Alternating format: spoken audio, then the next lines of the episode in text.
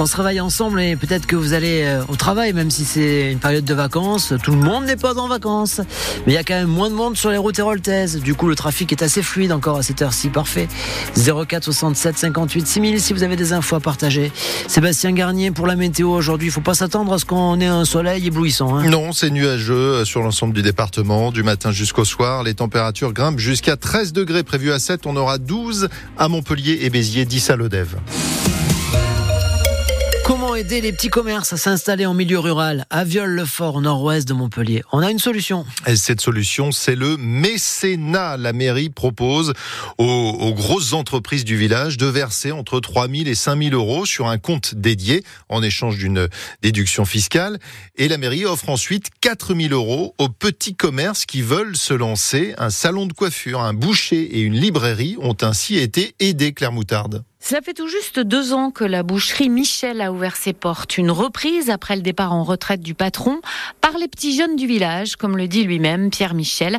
Les 4000 euros de la mairie une aide précieuse selon lui. Ça nous a permis de faire un petit peu d'embellissement au magasin, les étagères, euh, tout ce qui avait besoin d'être renouvelé pour pouvoir commencer euh, sereinement. Euh. C'est sûr qu'on se lance dans un gros projet, donc avoir un petit matelas ou une aide, c'est confortable, on sent soutenu. La boucherie Michel a ouvert le même jour que le salon de coiffure de Xena Rigal, fille du village de 27 ans.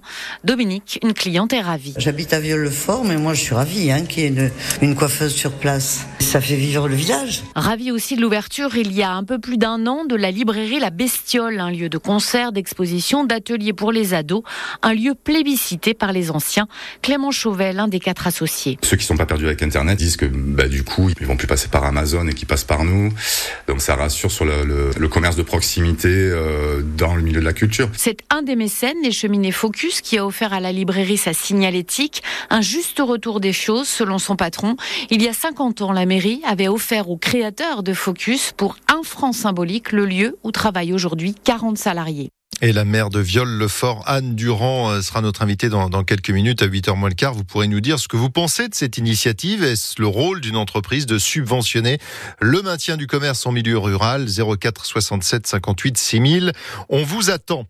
140 000 petits logements vont sortir de leur statut de passoire thermique. C'est le ministre de la Transition écologique, Christophe Béchu, qui le dit ce matin dans le Parisien aujourd'hui en France.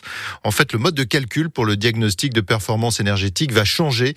Il s'agit de remédier au fait que plus la surface d'un logement est petite, plus la part d'eau chaude pèse sur la note énergétique, et cela quel que soit le nombre d'occupants.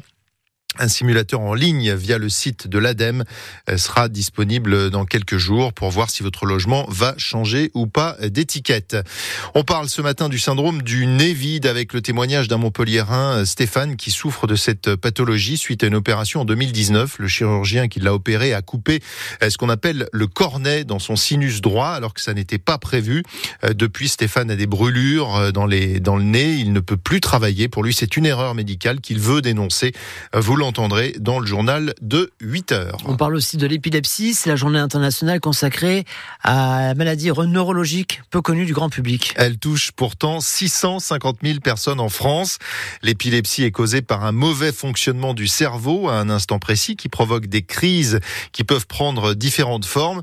Le professeur William Surail, neurologue, est le vice-président de la Ligue française contre l'épilepsie. Il y a des patients qui vont faire des crises sévères avec des convulsions, comme tout le monde l'a déjà vu dans les films par exemple, et la plupart des patients vont faire ce qu'on appelle des absences.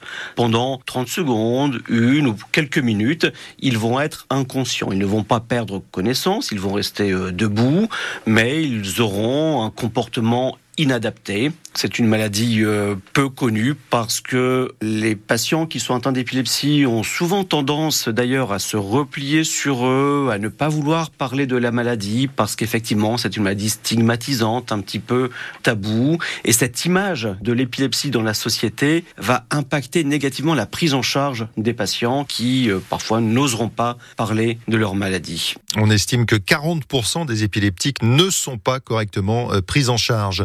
Enfin, football, Montpellier perd deux places au classement après sa défaite hier soir face à Lyon à la Mosson de buts à 1. Les Payadins qui menaient 1-0 et qui ont été euh, rattrapés en, fin de match et, et rattrapés et même dépassés. Prochaine rencontre, la réception de Metz dimanche, concurrent direct pour le maintien.